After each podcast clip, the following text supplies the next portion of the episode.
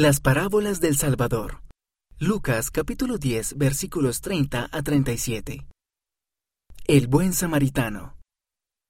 Los sacerdotes y los levitas eran figuras religiosas prominentes de la tradición judía.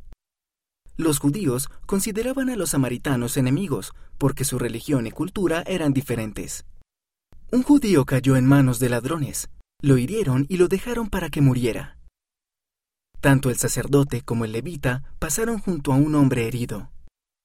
El samaritano llevó al hombre a un mesón para que lo cuidaran. Ve y haz tú lo mismo.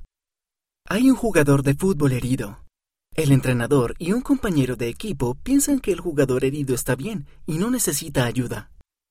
Un jugador del equipo contrario comprueba si está bien.